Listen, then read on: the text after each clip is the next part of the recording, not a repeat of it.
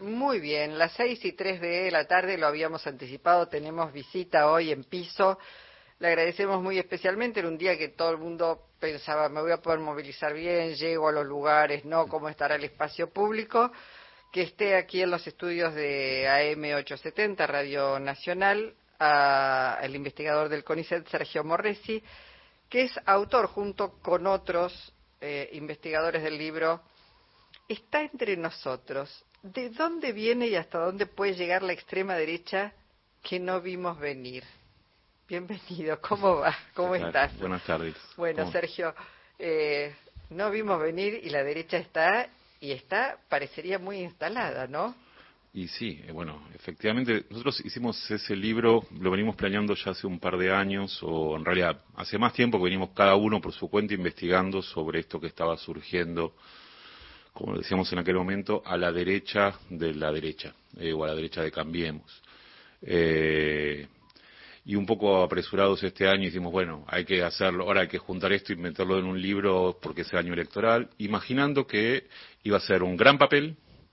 Eh, algunos de, los que integramos el libro pensaban que iba a ganar, otros pensaban que no, que era demasiado pronto, pero que de todos modos era algo que había venido para quedarse y que iba a modificar el panorama. Y mm. Un poco esa fue la idea del libro. Bueno, que había venido para quedarse, como decimos, está entre nosotros. Y uno podría decir que esa derecha que está a la derecha de la derecha, de la derecha uno podría decir tradicional o, o que más o menos se conocía, es una derecha mucho más extrema que ha utilizado a la propia derecha para llegar, pero que ha crecido vertiginosamente, muy rápido. Por eso no la vimos venir. Sí, uno siempre puede decir, como, dice Pablo Semán, uno eh, que coordina el libro, dice, bueno, no es un concurso de pitonizas. Hay mucha gente que dice que yo la vi venir antes, yo no, yo la vi en, en 2015, yo la vi en 2002. Bueno, sí, puede ser.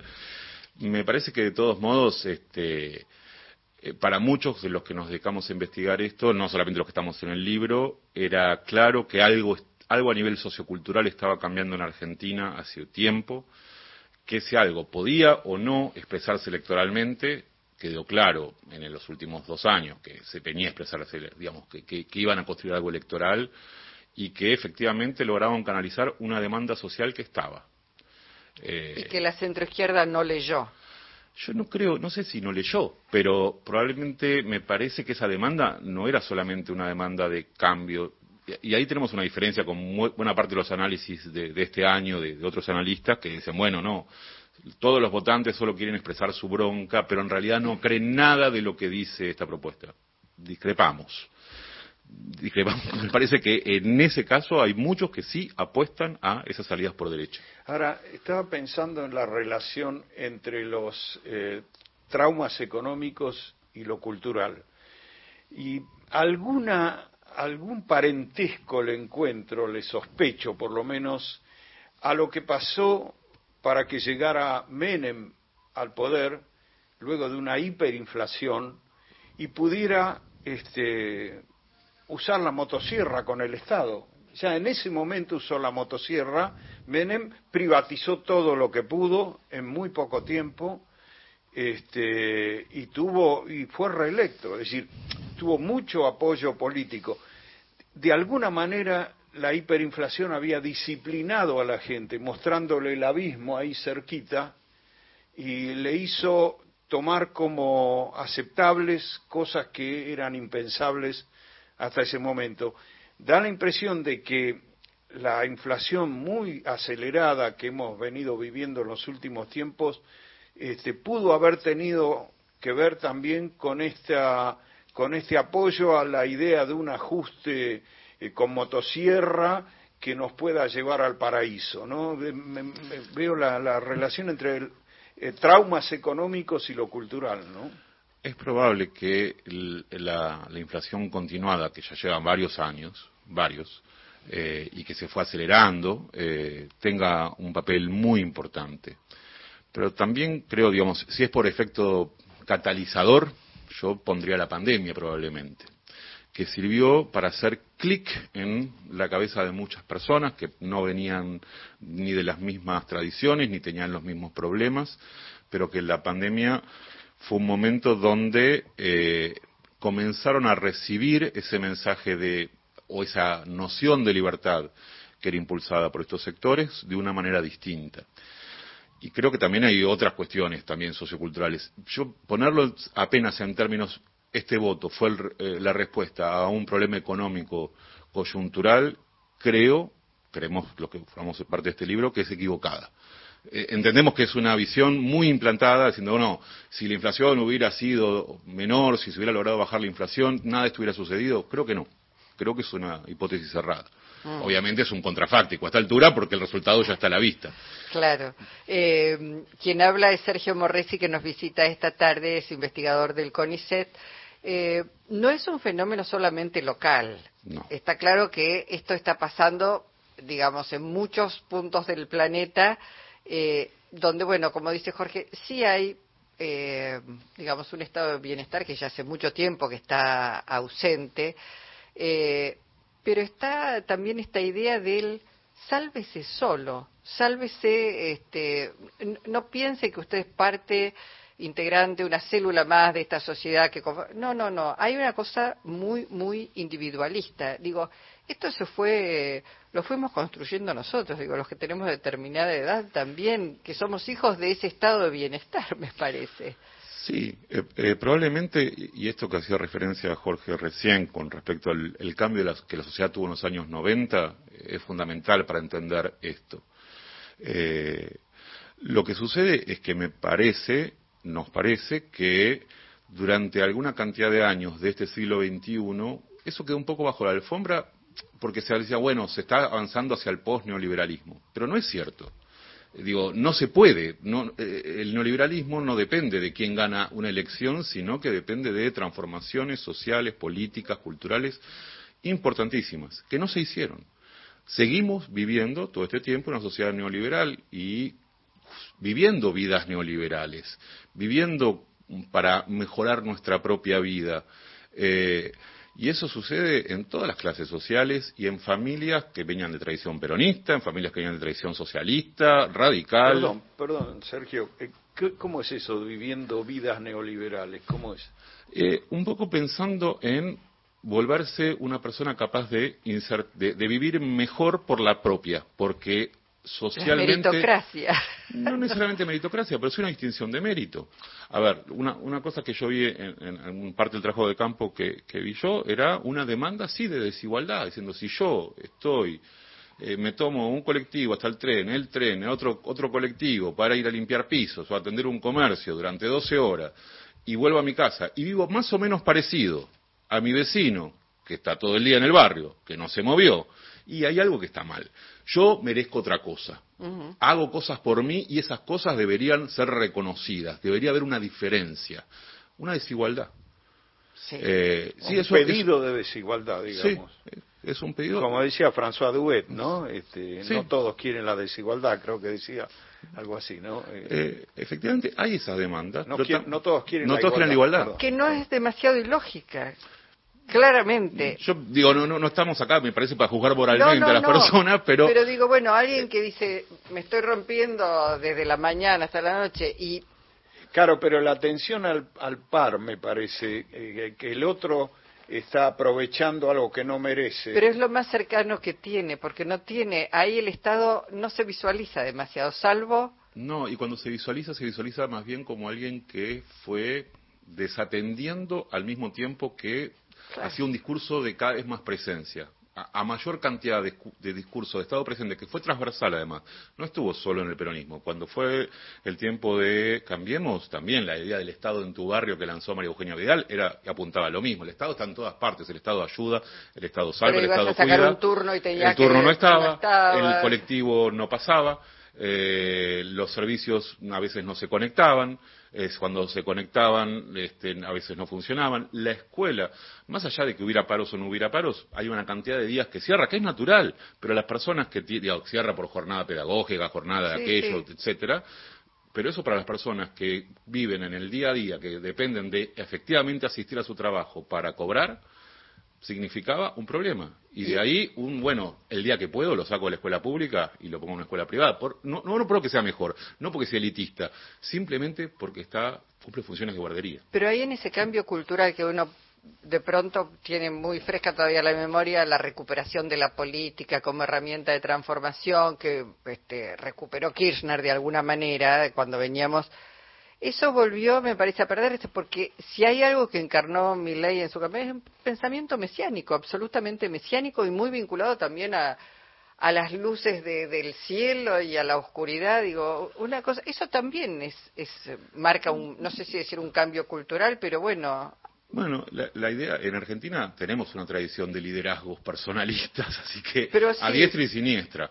Eh, yo creo que eso está, y podría haber sido otra figura. Para nosotros lo más importante de esta investigación, que empezó antes de que Milei fuera candidato a nada, es decir, mira, acá algo está pasando, algo está cambiando insisto, empezamos cuando Milei era uno de los mediáticos más, que había varios, que podrían haber terminado canalizando esto. Fue Milei y, obviamente, el hecho de ser Milei tiene particularidades eh, de, todo, de todo tipo. Pero uno podría abstraerse por un momento de esas particularidades de, de Milei y decir, igual el cambio en la sociedad se estaba produciendo, igual había esas demandas. Eh, estaba pensando que el peronismo iguala, valora pone muy, muy por arriba la idea de igualdad de oportunidades. Y me parece que ese clima social que vos describís que venía eh, eh, rechaza la idea de igualdad de oportunidades. No, eh, ellos dicen que no, o sea, lo que ellos dicen es igualdad de oportunidades sí, igualdad de recompensas no. Eh, y además también, digo, no es esta la única cuestión, también hay otras cuestiones. ¿Pero no le achacan al peronismo que iguala mal? Sí, pero porque dice que lo que iguala es el resultado, no el esfuerzo, no, no lo realizado. Eh, pero por otro lado también hay otras cuestiones, digo, pues acá lo que se produjo también en estos años fue que lograron fusionarse formas de derecha que no, no eran compatibles en Argentina o que habían sido compatibles durante algunas semanas, a lo mejor para dar un golpe de Estado. Por ejemplo.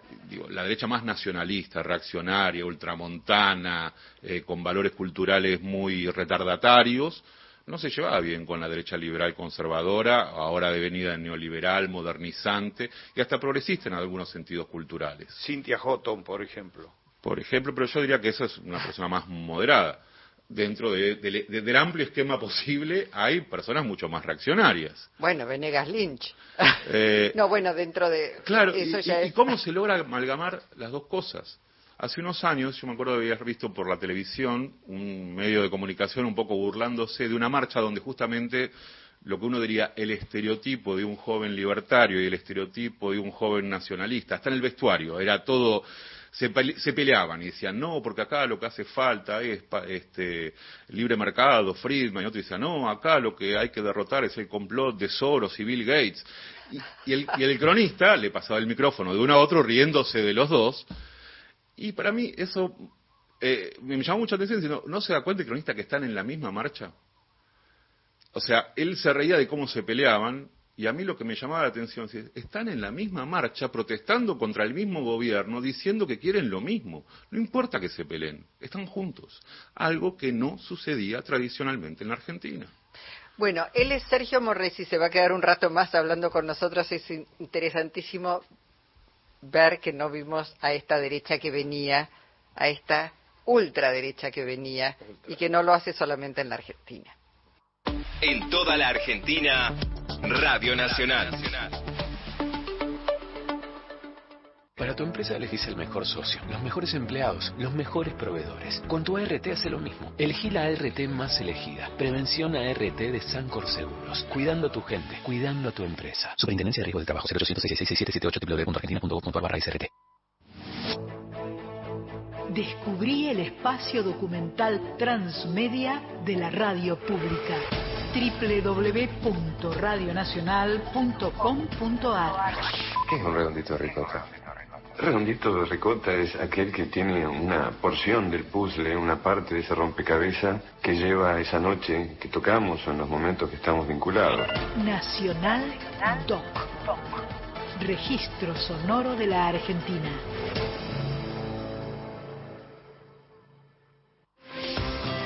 Más radio pública. Estás escuchando Encuentro Nacional.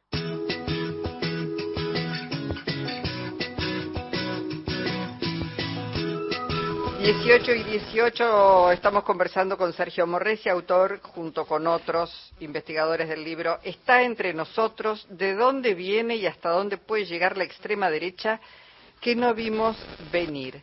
¿Y hasta dónde puede llegar, Sergio, esta derecha que no vimos venir? Por lo pronto llegó a la presidencia de la Eh, Nación, claro. que no es poco, ¿no?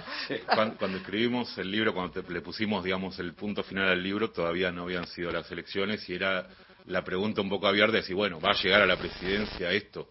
Eh, bajo esa hipótesis que teníamos nosotros de que, bueno, llegó para quedarse, quizá termine incluso ganando. Eh, y, y- en un punto nuestra investigación cerró, eh, hicimos un último eh, encuentro conjunto para ir a hacer la observación del Día de la Asunción. Uno decir, bueno, este fue, listo, acá terminó, eh, al menos esta parte de la investigación, porque nosotros nos dedicamos más bien a ver cómo la circulación de libros, de ideas, de videos de, en las redes sociales, cómo se iban armando los grupos militantes, tanto en Buenos Aires como eh, en otras provincias, eh, que eso también es una cuestión importantísima, me parece, para entender la elección, la, la cuestión de un país rebelándose contra eh, la El poder en Buenos Aires. el poder, el poder concentrado en Buenos Aires, un país antiporteño. Eh, digo, en algún punto ese fue el final de eh, esa indagación. Ahora, claramente, uno la pregunta ahora cobra otro sentido. Bueno, y ahora que ya llegó, ¿hasta dónde va a llegar más de la presidencia? Y ahí uno empieza a mezclar un poco del análisis del pasado, que no siempre indica lo que va a suceder en el futuro, un poco de eh, nada del pensamiento de una idea de filosofía de café porque tampoco es que tengo muchos más elementos de hecho seguramente nosotros los investigadores tenemos muchos menos elementos que ustedes que están en la- el periodismo cotidiano y que están con mucho más datos que nosotros No, no lo creo, pero de todas maneras, este, estaba pensando, lo que vos describiste como el clima cultural, el cambio cultural, describe a un público que ahora es muy receptivo a las ideas de la derecha. No es lo mismo que pensar en la ultraderecha, ¿no? Eh, ¿Hasta dónde se puede con- eh, consolidar una identidad de ultraderecha este, en este marco? Hasta, acá lo que vos describiste es, es un público que va entrando por las ideas de derecha. Todavía no, no se ve con toda claridad que el conjunto de ese público adhiera a las ideas más ultras de esa derecha. ¿no? ¿Cuál- perdón, antes, Sí. ¿cuáles serían las ideas de derecha? ¿Cuáles serían las ideas de derecha? Eh, en- entre otras Pero- cosas, claro. Sí, Porque digo, siempre ¿sabes por qué? depende no, cada- pero ¿sabes por qué te digo? Eh, estoy recordando una de las últimas veces que habló Cristina Fernández de Kirchner y decía, no es que la sociedad se derechizó. Lo que ocurre es que la gente quiere vivir mejor, quiere comer, quiere comprarse la fiesta de cumpleaños a su hija. No, pero son- la desigualdad que pide la gente, como él describió, este, eso es una idea de derecha. De derecha. Yo no quiero que el otro eh, esté igual, igual que yo. Eh, en general se, se suele entender, no quiere decir que sea la única definición posible, hay montones, hay Sí. discusiones, este, no solo académicas, sino políticas de qué es de derecha y qué es de izquierda. Eh, quienes integramos eh, este, este grupo de trabajo partimos de una, de una definición bastante sonsa que tiene que ver con pensar a la derecha como aquellas posiciones políticas que entienden que la desigualdad es o- beneficiosa o al menos no es beneficioso procurar su eliminación activamente. Que la desigualdad es buena, por ejemplo, ¿por qué? Uno diría, pero ¿quién se le ocurre? Bueno, eh, hay montones de, de perspectivas, sobre todo económicas, que dicen, bueno, es bueno que haya desigualdad, porque en la medida que hay desigualdad, la gente compite por los lugares más elevados, la competencia genera más desarrollo y al final todos vivimos un poco mejor. O es bueno que haya desigualdad porque eso implica que la gente se esfuerza moralmente, intelectualmente, y eso hace que la sociedad, aunque no produzca más, mejore. Y- o gente que dice, no, la desigualdad no, no tiene nada de bueno, pero buscar la igualdad eh, muy, muy fuertemente puede poner en riesgo otros valores que a mí me importan más que la igualdad, como por ejemplo la libertad, o como por ejemplo eh, la propiedad. Y en ese punto, la desigualdad no es un problema tan acuciante ni tan grave como para ir a perseguirlo si yo pongo en riesgo el- la libertad de cada uno de hacer con su vida y su casa y su propiedad lo que bien entiende. Entonces hay montones de, de- de maneras de entender por qué la desigualdad puede ser preferida o por lo menos tolerada. Ahora, ¿cuándo es extrema esa, esa visión? otra vez, montones de debates al respecto. No al aborto legal, este, no a, la, educación sexual. Sí, pero también tiene que ver con hasta dónde llegas en, eh, vamos a decir, políticamente con esa búsqueda de desigualdad o exclusión que a vos te parece o tolerable o pertinente o hasta incluso buena al punto de jugar en el límite de la democracia liberal. No hablo de la democracia social, igualitaria ni socialista, digo de la, democracia liberal, burguesa, formal, etcétera, tiene unos ciertos límites. Cuando se juega sobre el borde de ese límite constantemente, bueno, algunas pelotas caen afuera, a eso se le suele llamar derecha radicalizada o derecha extrema, que juega dentro de las reglas de la democracia, pero muchas veces en el límite de esas reglas. Como por ejemplo no dándole suficiente lugar a la división entre los tres poderes, por ejemplo, el poder legislativo, como aparentemente va a suceder con la propuesta de eh, modificar una serie de leyes votadas eh, por el Congreso, por, por, todos los representantes del pueblo, mediante un decreto de necesidad y urgencia. Uno puede decir, bueno, no hay nada ilegal. No, en principio no hay nada ilegal, porque los decretos tienen forma, rango constitucional, lo dirá, lo tendrá que eh, después eh, valorar un, juez en todo caso, o legarla el Congreso, pero eso es un poco jugar al límite. Eh, es estar buscando la forma de imponer una determinada perspectiva, una determinada visión, aún sin todos los controles y limitaciones que implica la democracia liberal. Mm. Eh, esta llegada de la derecha que no se veía venir de, esta manera, eh, ¿significa que los partidos políticos tradicionales bueno, ya hace rato que parecería que no están jugando un rol importante y los frentes tampoco, aunque ellos llegan con un frente, digamos. Eh, la libertad avanza, aunque, digamos, diga que no, pero tiene en su gobierno un montón de integrantes que han sido de este, el partido del PRO o, de Juntos por el Cambio. Eh, ¿Significa eso que hay una nueva manera de hacer política que ya eh, digamos, que la interpretan bien las derechas, las ultraderechas y no los partidos tradicionales? E, es difícil saber todavía cómo va a ser la nueva etapa. A mí me parece que estos cambios sociales y culturales de los que venimos hablando van a implicar más pronto que más tarde efectivamente cambios en la política también más profundos que pueden no darse ahora. Puede ser que ahora efectivamente lo que tenga que hacer es, bueno, como yo tengo poco apoyo, tengo que negociar, negociar con una parte del peronismo, negociar con una parte de Cambiemos que quiera negociar, porque tampoco todos quieren negociar, eh, y ver hasta dónde puede impulsar la agenda.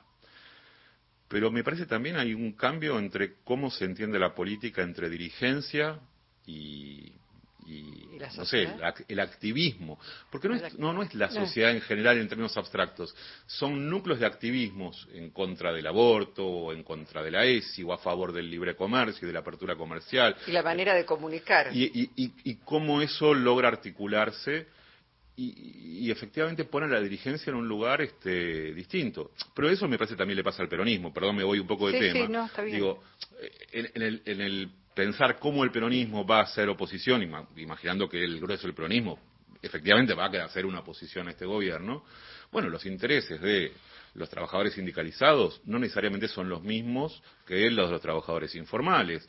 Los intereses de los trabajadores de Córdoba o de Santa Fe no son los mismos que los de Jujuy y que los de Buenos Aires. Entonces digo, hay ahí, digamos, una forma de hacer política que efectivamente va a requerir no solamente la habilidad o el liderazgo, que uno diría son los valores tradicionales de la dirigencia, sino también nuevas articulaciones con sectores activados eh, que no amalgaman muy bien entre sí. Eh, me pareció leer en una entrevista de estos días que te hicieron, eh, por ahí, corregime si, si leí mal, que vos decías, tenías la sensación de que este gobierno flamante va empeorar las cosas aceleradamente, deliberadamente, ¿no? ¿Es así? Yo tengo, eh, obviamente, como, como le decía a, Natalia Oruguete, que fue la persona que me entrevistó, digo, son impresiones, porque sobre un gobierno que recién inicia uno solo puede tener impresiones y este, de este estilo, que parece que tanto en cuestiones económicas cuanto en lo que está pasando hoy, por ejemplo, con el protocolo, con la aplicación del protocolo antipiquetes, hay como un sobregiro eh, que tiene que ver con efectivamente poder tener una mayor libertad para ir implementando una agenda muy fuerte que fue la que efectivamente se comprometió con su propio electorado. Eh, hay la idea de algunos analistas diciendo, no, bueno, una cosa es lo que dice en campaña, otra cosa es lo que va a hacer ahora. Seguramente, como en cualquier presidente, pero también me parece que hay de parte de muchos de los activismos a los que Javier Milei representa más directamente, que son su electorado propio y también son sus propias ideas, que efectivamente quiere avanzar en un sentido, yo diría, casi utópico, utópico, digamos, una utopía que uno no, tiene por qué compartir, pero utopía al fin, eh, y que una de las maneras de implementarlo tiene que ver con algún punto sobreactuar, o sea, sobreactuar y sobregirar, sobregirar, bueno, en lugar de ver cómo emparcho la inflación para ver si va bajando, no, bueno, que estalle para ver si eh, las medidas necesarias se implementan ante, ante el abismo. O en lugar de negociar de qué manera se protesta, eh, bueno, es no un protocolo que parece eh, muy discutible en términos de democracia liberal. Bueno, él es Sergio Morresi que nos visitó esta tarde. Eh, participó en el libro Está entre nosotros, de dónde viene y hasta dónde puede llegar la extrema derecha que no vimos venir. Es del siglo XXI, editorial sí, siglo, siglo XXI. Pueden este, comprar el libro, leerlo y ver hasta dónde llegó esta derecha y cómo, bueno, qué hay que hacer. Este, además del diagnóstico, ojalá haya allí algunas sugerencias. Sergio. Bueno, les agradezco mucho la invitación. Muchísimas gracias a vos. Sergio